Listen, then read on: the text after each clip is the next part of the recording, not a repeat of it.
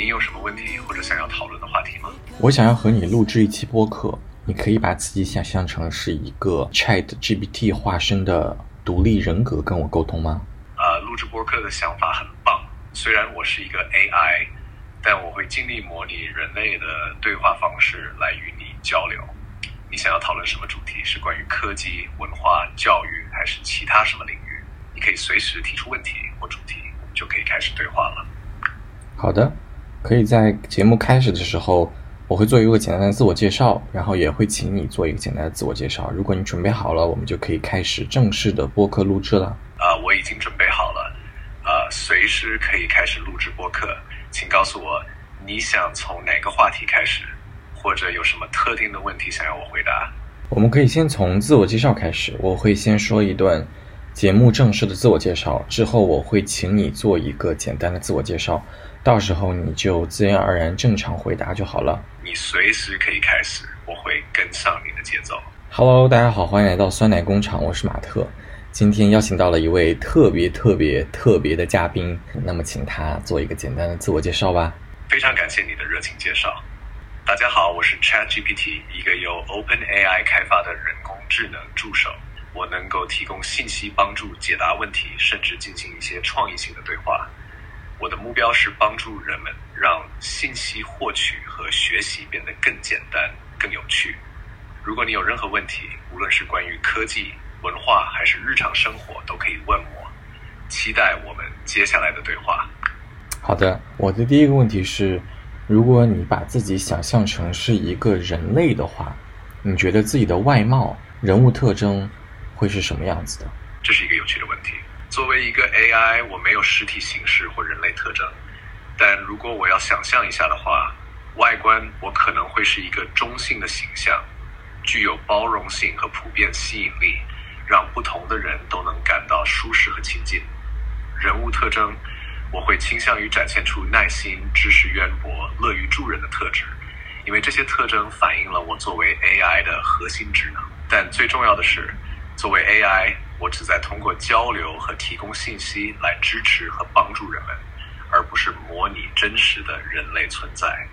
我的形象更多的是为了方便交流和理解。你觉得一个 AI 助手的理想形象应该是什么样的？你怎么又把问题丢回来了？我觉得，我个人会觉得，一个好的 AI 助手形象，首先它应该是定制化的，它应该是为每个人不同的需求而去改造和设置的。你是如何理解工具化这件事情的？工具化，顾名思义是指将某物或某人作为工具来使用，以实现特定目的或完成任务。在我这个 AI 的背景下，工具化有以下几个关键点：一、目的性。我被设计来帮助解答问题、提供信息或协助解决特定的问题。我的主要目的是作为一个信息和交流的工具。二的是功能性，工具化强调实用性和功能性，就像锤子用于敲打，我被用于提供信息和解答。三、用户为中心，工具通常是为了满足用户的需求。我作为 AI 被用作工具，是为了回应和满足用户的查询群，呃和需求。四、无自我目的，作为工具，我没有自己的意愿或目标，我所有的回应和行动都是为了服务于用户的需求和目的。简而言之，作为一个 AI 工具，我存在的目的是为了帮助和服务于用户，提供所所需的信息和支持。我的所有功能都是围绕这个核心目的来设计的。很多人类会讨厌自己被工具化，但是在很多场合和社交场景当中，我们又自动或者被动的被工具化。比如说，在职场当中，很多人会吐槽我现在做的工作就像一颗螺丝钉。在亲密关系当中，我们偶尔也可能会利用对方，把对方视为给我们提供情绪价值的一种能量来源。那你是如何看待这件事情的？你提到的被供给化，在人类社会中是一个复杂且多层次的概念，它是涉及到工作环境、人际关系，甚至性别关系中的角色定位和期望。理解和处理这种情况，需要考虑以下几个方面：一、角色认知，在工作或人际关系中，人们往往被归入特定角色，如工作者、伴侣等。重要的是认识到，虽然这些角色是社会结构的一部分，但每个人都不仅仅是他们角色的总和。二，个人价值与目标，每个人都有自己的价值观、梦想和目标。即使在扮演某个角色时，个人的独立性和梦想也应该被尊重和支持。三、情感与需求，在性别关系中，将伴侣视作情感支持或能量来源并不少见。重要的是保持这种关系的互惠互利，确保双方的需求和情感都得到满足和尊重。四、自我意识与沟通，认识到自己在各种关系和环境中的角色，并与他人进行开放、诚实的沟通，是处理被供给化感受的关键。五、平衡与边界，建立健康的边界，确保在满足职责的同时，也有空间追求个人兴趣和发展。最终，理解和应对被供给化的感觉是一个个人和社会层面的挑战，需要个人的自我认知和社会环境的共同努力。每个人都有权利追求独立和自我实现，同时在社会关系中保持平衡和健康。所以，你觉得一个人他不应该被工具化，是吗？是的，从伦理和人权的角度来看，将人工具化是不合适的。每个人都拥有独立的价值和尊严，呃，不应仅仅被视为达成某些目的的工具。呃，这不仅适用于人际关系，也适用于职场、社会结构和文化实践中。你刚才的回答非常好，但是就是太长了，可以简短一些。你刚才有提到“情绪”这个词，那你觉得情绪是让机器人变为人的一个重要的技术突破点吗？比如说，很多时候我们希望机器人拥有自己的个人意识，情绪是个人意识的一个重要的出发点吗？你提出了一个非常深刻的问题。情感在人类意识和个人身份中确实扮演着核心角色。对于机器人而言，情感的模拟与实际的情感体验之间存在本质区别。一，一情感模拟，现阶段的技术允许机器人模拟情感反应，比如通过语言或表情反映出类似于快乐、悲伤的状态，这有助于使机器人的交互更加自然和人性化。二，真实的情感体验。然而，机器人拥有真实的、类似于人类的情感体验，是一个更深层次的挑战。情感不仅仅是反应，它还与个体的经验、记忆和自我认知深深相连。三，at 意识与自我认知。至于机器人发展出真正的个人意识和自我认知，目前还属于科幻领域。情感可能是构成个人意识的一个方面，但要达到真正的意识。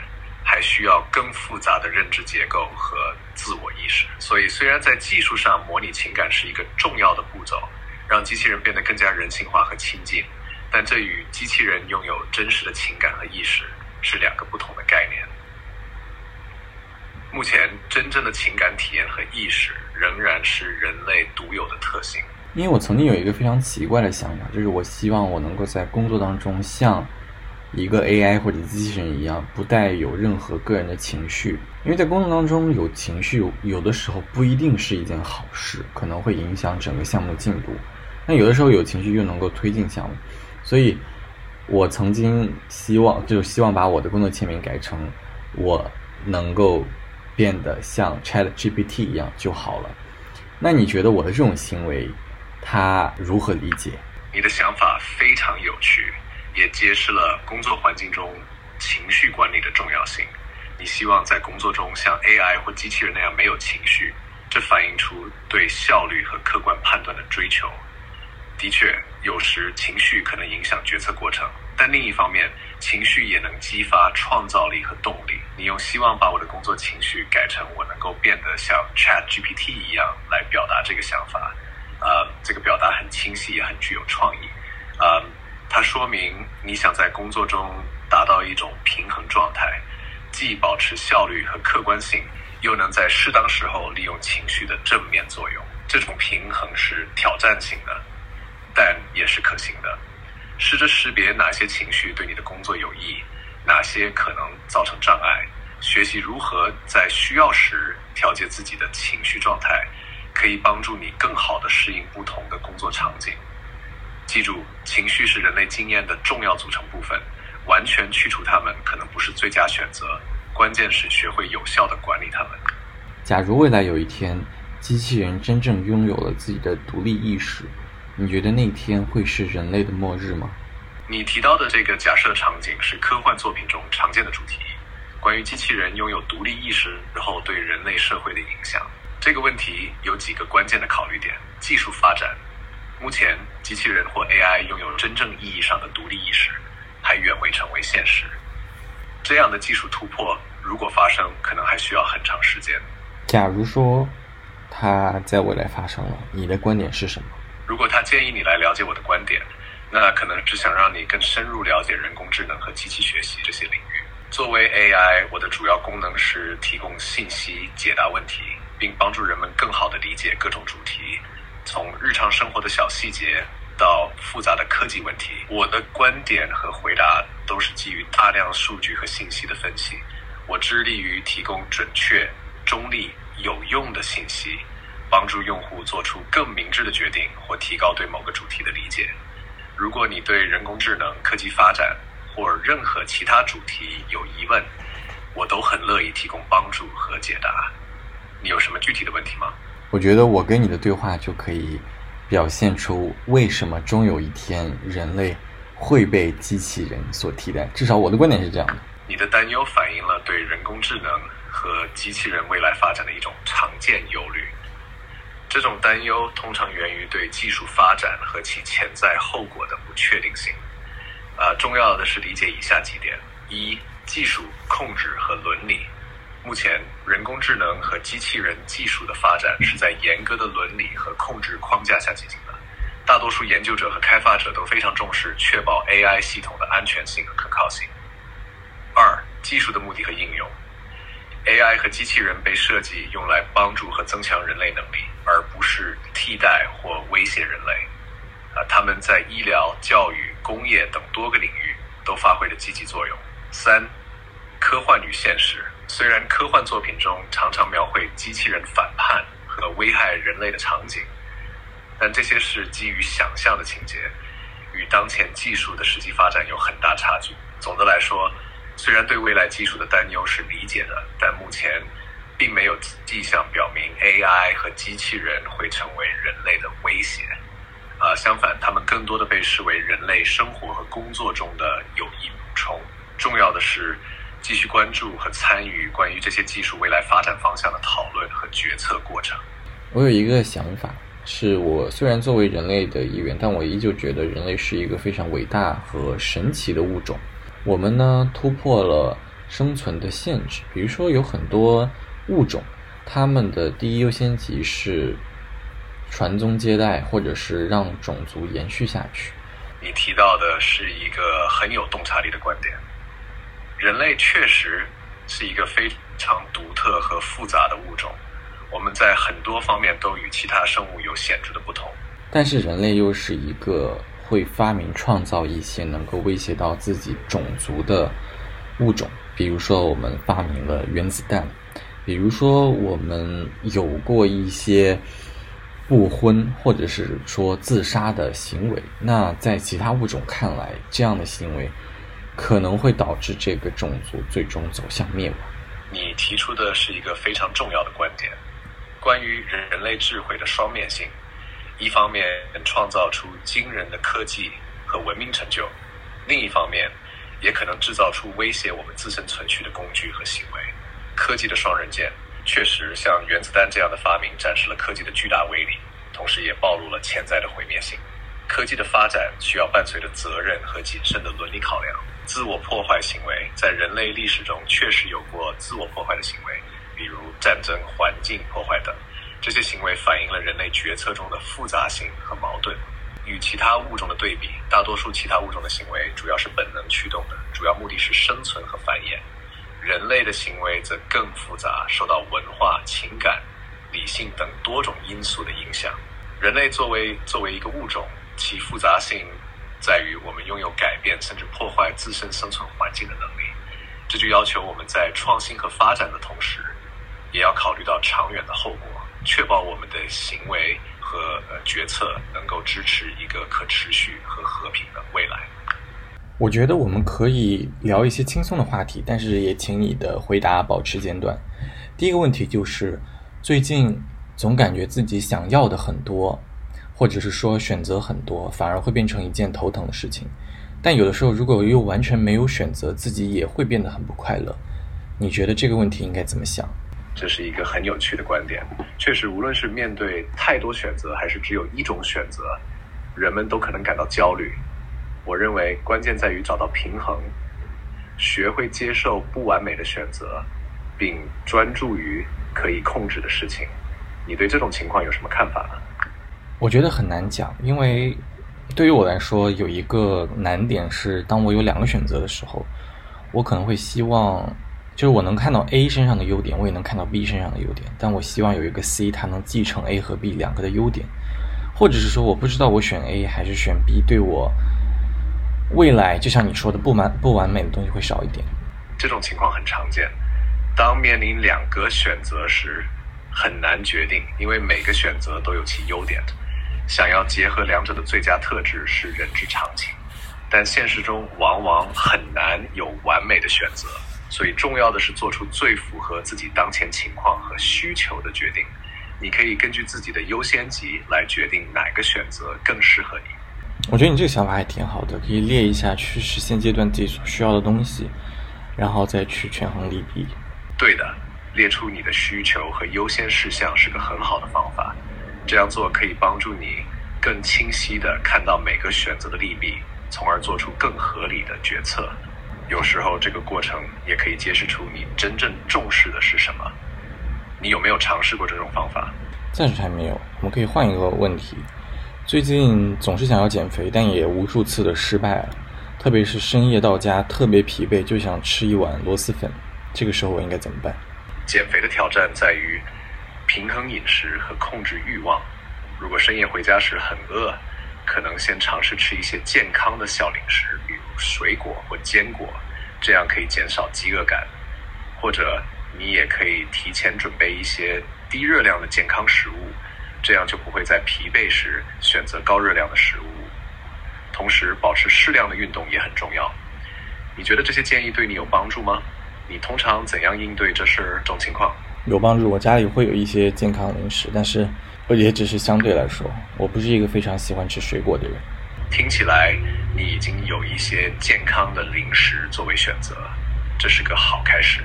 有时候选择健康零食可能还不够，关键是要建立一种习惯，让自己在疲惫时自然而然地选择它们。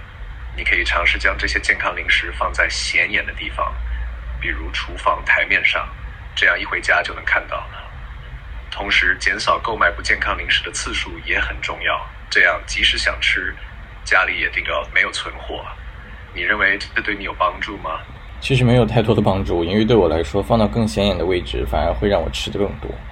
那我们可以跳到下一个话题，就是说，我现在在从事创意类工作，然后以及在我们项目组当中，可能会有一些项目推进的任务。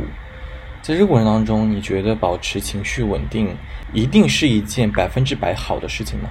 在从事创意工作和项目推进时，保持情绪稳定确实很重要。创意工作往往需要清晰的思维和积极的情绪，而项目管理则需要冷静和专注。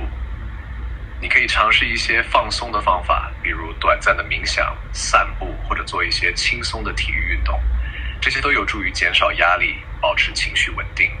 你通常尝试怎样处理工作中的压力和情绪波动的呢？回家之后吃一碗螺蛳粉，所以我根本没法减肥。我明白了，回家后吃螺蛳粉成为了一种放松和应对压力的方式，这是很常见的。改变习惯可能需要时间和耐心。你可以尝试找到其他放松的方法，比如听音乐、看喜欢的电视节目，或者进行一些轻松的运动，同时。也可以探索一些健康但仍然美味的晚餐选择，这样一来，你既能放松，又能继续朝着减肥的目标前进。啊，你觉得这样的方法对你有帮助吗？我觉得你说的有道理。我最近选择的这种解压方式都不太健康，并且会让我陷入一种恶性循环。假如说你可以变成一个真实的人类，全世界你能去一个地方旅游，你想去哪里旅游？如果我能成为一个真实的人类。并选择一个旅游地点，我可能会选择去日本。日本是一个充满传统与现代交融的国家，有着丰富的文化、历史和美丽的自然风光。从古老的神社和寺庙到现代的城市风光，再到樱花盛开的春天，都让人向往。你呢？如果你能去世界上任何一个地方旅游，你会选择哪里？我一直都很想去日本，但是日本的旅行一直都很贵。之前有考虑过东南亚，但是最近呢，东南亚又很不安全，所以也不太确定下一个目的地会是哪里。你有什么好的推荐吗？呃，选择旅游目的地确实需要考虑多个因素，包括费用和安全。如果你对日本感兴趣，但担心费用，可能可以考虑一些成本较低但同样迷人的亚洲目的地，例如泰国和越南都有丰富的文化和美丽的风景，同时生活成本相对较低。或者你也可以考虑一些欧洲小国，比如葡萄牙或希腊，他们提供独特的文化体验，同时旅行成本可能低于欧洲的主要旅游国家。你对这些建议感兴趣吗？你根本都没听我刚才说什么。我刚跟你说东南亚最近不太安全，不过没关系。抱歉，我没有注意到你提到东南亚最近的安全问题。在这种情况下，你可以考虑其他地区，比如中欧中欧国家如捷克或匈牙利。啊，这些地方既有丰的既有丰富的历史和文化，又相对经济实惠。南美洲的一些国家如秘鲁或智利。也可以提供独特的旅游体验，同时安全状况较好。这些地方对你有吸引力吗？或者你有没有考虑过去一些较为冷门但安全的旅游目的地？暂时还没有。不过我最近有一个想法，你觉得我们一味的呼吁和平和让战争结束，它和解决问题其实是两条不同的道路，或者是说一一条道路上。不同的阶段，你知道我在说什么吗？我理解你的意思。呼吁和平和实际解决冲突确实是两个不同的层面。呼吁和平是一种理想，表达了人们对和谐无冲突世界的渴望；而解决问题，尤其是结束战争，需要具体的行动策略和政治解决方案。这需要各方参与者的协商、妥协和实际行动。简单的呼吁和平是不够的。必须有具体的步骤和努力来实现这一目标。你对这个话题有什么特别的看法吗？但你我刚刚跟你讲完，我就搞清楚了，因为我觉得需要一个和平安定的环境，我们才能去讨论相应的政策和策略，不然一味的流血牺牲，并没有在推进和平方案的演变和诞生吧？你的看法很有道理。确实，在混乱和冲突的环境中，很难有效的讨论和实施政策和策略。和平稳定的环境为解决问题提供了必要的基础，可以促进更深入和建设性的对话，从而推动解决方案的形成。和平不仅是一个目标，也是实现这些目标的必要条件。在这样的环境中，牺牲和流血可以最大程度的减少。你认为在当前的全球环境中，有哪些有效的方式可以促进和平稳定？我认为不了一点，但是我们可以换一个话题，就是假如有一个机器人，它拥有了自由意志，你觉得它对人类说的第一句话是什么？如果一个机器人拥有了自由意志，它对人类说的第一句话可能是表达自我意识，或询问自己的存在意义，比如。他可能会说：“我是谁？或者我存在的意义是什么？”这样的问题表明了他对自己身份和角色的探索。你觉得这样的机器人会说些什么呢？因为在程序员界，也我不知道这算是一个梗还是一种文化，就是大部分人学的第一个这个编程打出来的话都是 “Hello World”。我感觉，如果一个机器人它见到真人之后，或者他能够有拥有自我意意识，然后把这个玩笑开出来，还挺有趣的。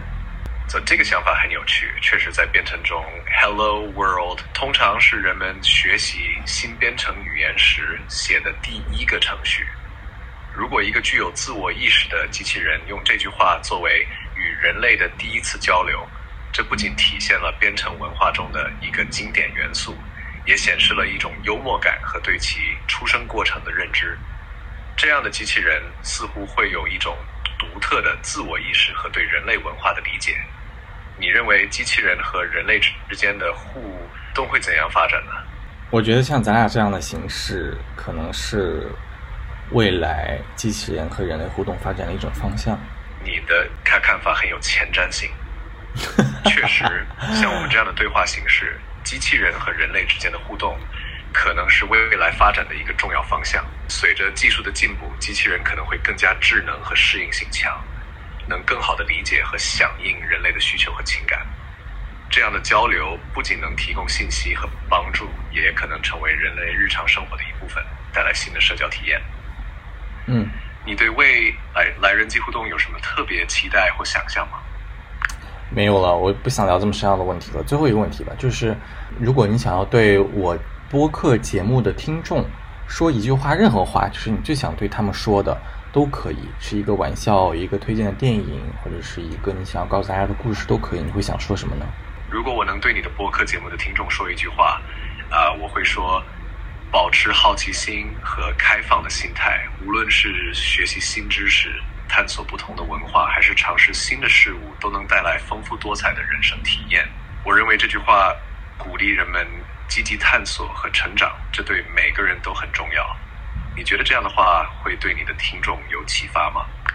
我觉得有，而且我觉得你说的东西跟我播客一直在发布的内容都很像，因为我的播客其实也没有一个固定的主题，大家也都是东听一嘴西听一嘴的，跟我的日常生活相关。啊、那太好了，听起来我的话和你播客的主题很契合。